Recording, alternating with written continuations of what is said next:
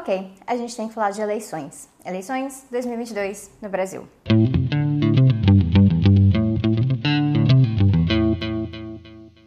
Para quem acompanha o Tese 11 nas outras redes sociais, sabe que a gente está tratando ó, de eleições tem um tempinho já.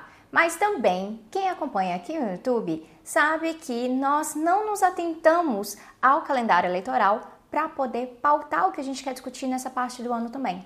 Então, vocês se lembram, por exemplo, do vídeo sobre antes e depois de Bolsonaro?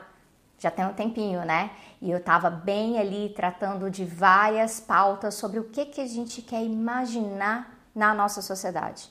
E claro, no primeiro vídeo do ano, este aqui, a gente falou né, da questão do que está em jogo hoje, mas que não adianta pensar simplesmente na disputa presidencial e achar que isso vai resolver todos os nossos problemas. Essa eleição agora em outubro, ela é muito importante, especialmente se a gente considerar que a gente não teve êxito nos últimos anos em realmente tirar o Bolsonaro do poder apesar de que se pode argumentar que as coisas também não foram completamente fáceis para ele. Parte disso a gente vê justamente nessa questão do apoio eleitoral, mostrando que ele está em segundo lugar nas pesquisas. E no vídeo de governabilidade aqui eu discuti um pouquinho dessas diferenças entre o que, que é apoio eleitoral, o que, que é apoio popular e assim por diante. Mas existe um risco muito grande na política, especialmente quando a gente pensa a partir da institucionalidade, em focar simplesmente na pessoa, no candidato. Nesse momento, a gente vê ó, isso tomar outras proporções, proporções gigantescas. Então, é claro que sim, que a gente tem uma necessidade de falar da pessoa, porque aquela pessoa está se colocando ali como representante propondo representar a maior parte da população se for eleita para algum cargo. Então, é, essa questão da pessoa é uma coisa, mas o personalismo é outra. E eu já tratei do problema do personalismo aqui no canal também, porque acaba tratando né, alguém como o grande salvador da pátria e muitas vezes acaba nos diminuindo o nosso potencial político, o nosso potencial como sujeitos políticos de estar tá impulsionando esses processos. A gente acaba ficando num ciclo vicioso, né, em que a gente sai daquela pessoa que é a grande vilã e tudo ali é culpa dela e vai para aquela outra pessoa que é uma heroína, que é, é quase um deus na Terra. É um pouco preocupante. Isso, claro, envolve processos de despolitização. E aqui no Tese 11 a gente tem como objetivo principal pensar a politização como uma plataforma de educação política radical. É por isso que na questão de eleições de 2022 a gente aqui ó ficou matutando, pensando e resolveu fazer as coisas um pouquinho diferentes. Nós estamos já há algumas semanas trabalhando 11 eixos políticos comuns para a esquerda entre 2023 e 2026. Então, pensando assim, ó, bem diretamente, coisas palpáveis, imediatas para os próximos quatro anos, sabe? Sem estar tá tratando de coisas muito gigantescas que as pessoas podem falar, ah, isso é impossível. Apesar daqui a gente gostar de trabalhar com a ideia de tornar o impossível possível, quando a gente está tratando de eleições especificamente, a gente sabe que o jogo é diferente. Então, nós pensamos 11 eixos que estão aqui, ó, norteando a nossa discussão dentro do Tese 11 e também a nossa relação com candidaturas. Se você nos acompanha no Instagram ou na Twitch, você já está sabendo desses 11 eixos. Eu aposto que quando eu começar a citá-los aqui, você talvez já saiba alguns de cor. O primeiro eixo é combate ao autoritarismo, que eu acho que diz tudo sobre essa conjuntura que a gente se encontra. Nós entendemos os limites da democracia liberal, inclusive como as eleições ocorrem dentro desses limites da democracia liberal, mas a gente entende que no último ano esse crescimento do pensamento fascista, de pessoas se assumindo diretamente fascistas, um presidente como Bolsonaro e um bolsonarismo que se alimenta de violência política contra a classe trabalhadora, de anticomunismo e coisas afins, nos traz um cenário muito perigoso. E aí nós precisamos ter o combate ao autoritarismo como um princípio. Se você está na dúvida sobre o que é autoritarismo nesse contexto, é bom a gente mencionar dois videozinhos que tem aqui no canal que ajudam a situar. Um é um vídeo do glossário, que é o A de autoritarismo, tá aqui, e outro é um vídeo sobre a teoria da ferradura, porque muitas vezes os liberais colocam que, ah, tá vendo, os extremos são todos iguais, essa polarização e coisas assim, e aí querem taxar quem é comunista que nem taxam fascista. E a gente é totalmente contrário a essa visão. Então tem um pouquinho disso nesses vídeos para trazer o contexto para vocês.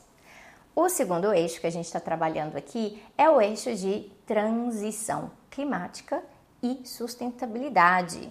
Então, eu poderia conceituar um pouquinho aqui que a questão de transição climática é uma discussão de transição climática justa, que é feita dentro de vários parâmetros do, dos movimentos sociais, mas também discussões que são acadêmicas, que são científicas e que nos ajudam a situar elementos que podem ser inseridos ali de política pública. Então, dentro de um, um parâmetro maior, de transição climática, que faz parte de uma transição ecológica mais ampla ainda, a gente vai ter discussões de políticas públicas bem específicas, voltadas para a transição energética, voltadas né, para a re redução de emissões no geral e voltadas também para questões de adaptação da sociedade. Então, isso faz parte da nossa discussão e a sustentabilidade como um princípio também ajuda a nortear aqui, especialmente porque não é suficiente ser simplesmente melhor que o Bolsonaro na pauta ecológica. Isso é fácil demais. A gente precisa ir além, porque essa é uma questão de sobrevivência para brasileiros e para o resto do planeta. O nosso terceiro eixo aqui é reforma urbana. E aí alguém pode imaginar, ah, mas você está falando de cidades, questões urbanas, as eleições agora não são municipais. Bom, a gente tem um vídeo aqui também sobre o tipo de cidade que você quer e a gente discute isso no contexto de eleições municipais, mas reforma urbana é uma coisa muito mais ampla. Inclui, por exemplo, tratar do enorme déficit de moradia que a gente tem no país como um todo. E o que seria um programa de moradia realmente de moradia digna, de qualidade, que pense a partir das comunidades e indo contra a lógica da periferização, da especulação imobiliária. Então, isso diz muito a respeito, sim, a questões do legislativo nos estados e federal e do executivo nos estados, e aqui falando unidades federativas, né, para incluir o Distrito Federal também, e no âmbito federal. Se eu falei de reforma urbana, eu também devo falar de reforma agrária e demarcação de territórios, que aqui é o nosso eixo 4. Isso é absolutamente essencial para a gente lidar com questões como a fome no Brasil. A situação que a gente tem aqui não é só de fome, é uma situação de insegurança alimentar, como um padrão que está sendo colocado na sociedade brasileira e que pode afetar parte da população de, em níveis diferentes no cotidiano. A demarcação de territórios indígenas, quilombolas, de comunidades tradicionais, ela é absolutamente essencial tanto para a gente pensar a preservação dos nossos biomas, quanto para a gente barrar essa onda de violência muito forte contra essas comunidades. E isso eu acho que traz um ganchinho legal para a gente falar do nosso eixo 5.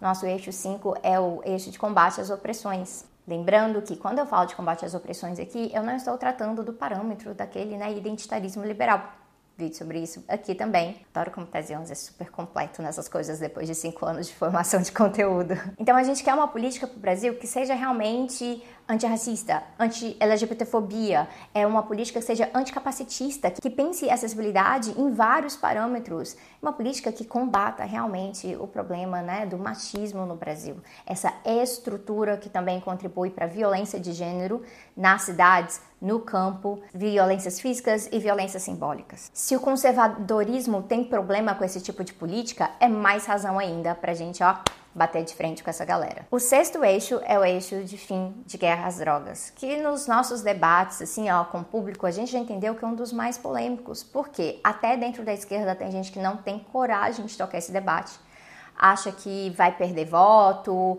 ou que não vai conseguir dialogar com essa parte da população que tem medo das drogas e coisas assim. É sempre necessário lembrar que parte do nosso trabalho aqui como esquerda é justamente fazer educação política, é informar as pessoas, é dialogar e tentar arrancar esses medos irracionais que são colocados pela ideologia dominante. Então, ao nosso ver aqui, não adianta falar de segurança pública, combater a criminalidade, combater a impunidade, para que as pessoas se sintam mais seguras no seu cotidiano, sem a gente identificar uma das grandes fontes do problema. Porque a guerra às drogas está conectada ao encarceramento em massa, está conectada à violência nas periferias, ao racismo e violência policial, e tem muita coisa que a gente pode ganhar nesse processo de reconceitualizar aqui a nossa plataforma de política de drogas no Brasil. E falando nisso, isso é uma política que também nos traz proximidade com situações similares que são enfrentadas por outros países na América Latina.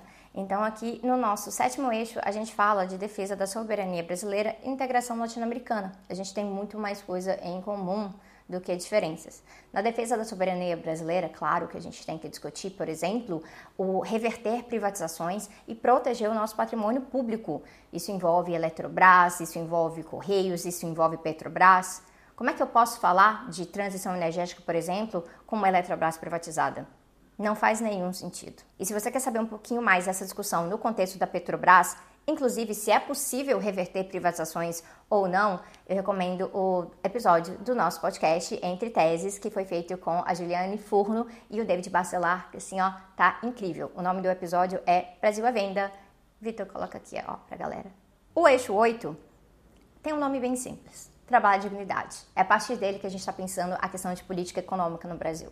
Desemprego é um problema, a precariedade é um problema. A gente sabe que as pessoas não estão tendo acesso a bens importantes, necessários para o seu cotidiano, porque também estão perdendo em termos de poder de compra. Então tem muita coisa aqui que é importante para a gente discutir e a partir desse eixo de trabalho e dignidade, a gente pode pensar ó, umas pautas bem concretas como por exemplo, revogar o teto de gastos, algo extremamente necessário. E isso vale para todas essas reformas horríveis de austeridade e de ataques à classe trabalhadora que nós vivenciamos no último período. O eixo 9 é o eixo de soberania alimentar. Eu quero pensar para além de segurança alimentar aqui. Então a gente também tem um S de soberania alimentar para quem quer olhar um pouquinho o conceito, como é que funciona. E claro, ele casa ali com a questão de reforma agrária, demarcação de territórios e faz a gente pensar também o alimento como uma base porque se a gente olha para essa base, a gente vai ver que a economia brasileira, dentro de um sistema de capitalismo dependente, é muito baseada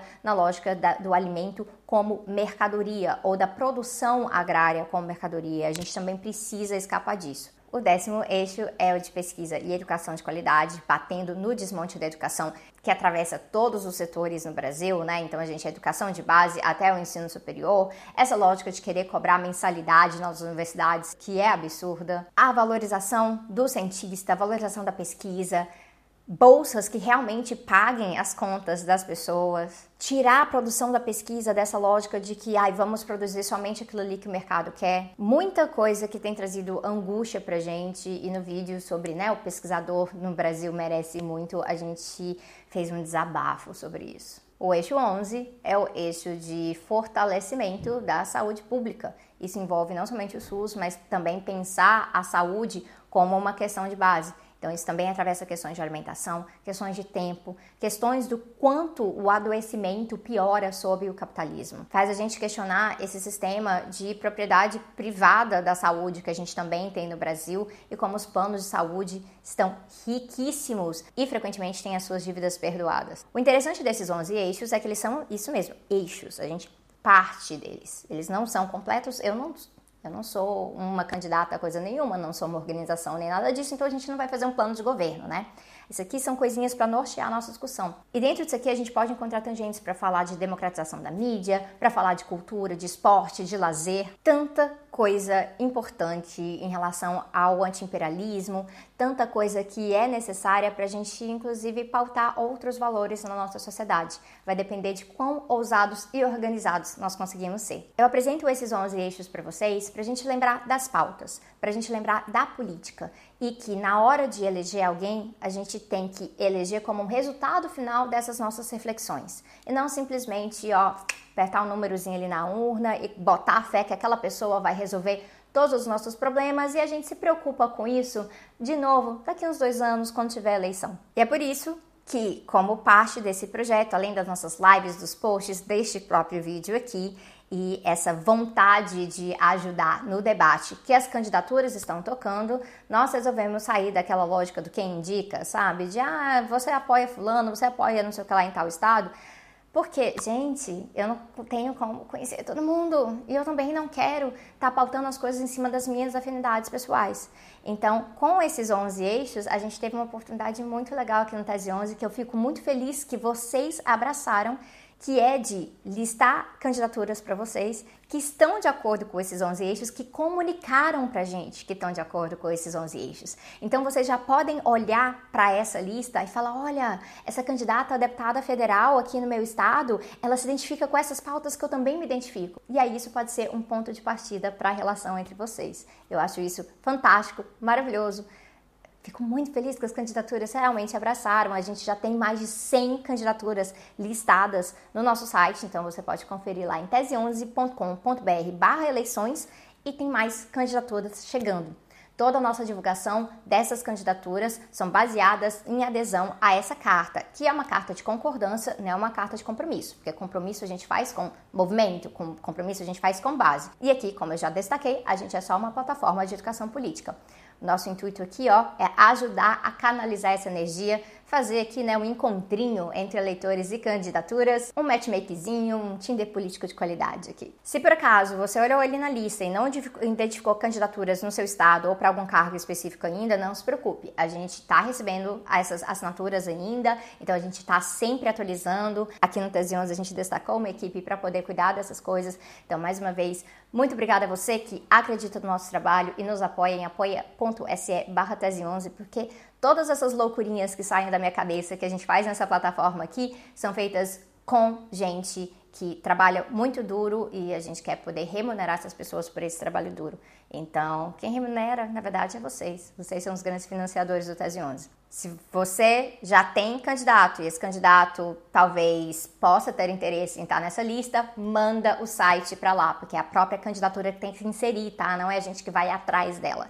Eu preciso saber dela que ela está de acordo, porque eu também, né, gente, não posso adivinhar. Eu ainda não aprendi a fazer mágica e nem elementos. É esse o recado que eu tenho para vocês hoje. Acompanhe muito o conteúdo nesses outros lugares, porque vai ser muito importante nesse período aqui entre setembro e outubro, até porque mais uma vez eu estou praticamente em turnê, pipocando de cidade para cidade. Então, não é sempre que eu vou estar trazendo isso diretamente para o YouTube. Então, não se esqueça de nos seguir nas outras redes. A gente está no Twitter, a gente está no TikTok, a gente está no Instagram, a gente está na Twitch, a gente tem Discord, a gente tem o site, a gente tem newsletter. É coisa pra caramba. Para todo lado que você olhar, você pode encontrar um pouquinho de Tese 11 na sua vida, se você quiser. Você pode, inclusive, ouvir o nosso podcast, o Entre Teses, que está ali, ó, chegando na sua reta final da temporada de 2022. Foi esse meu recado para vocês hoje e eu vejo vocês em breve.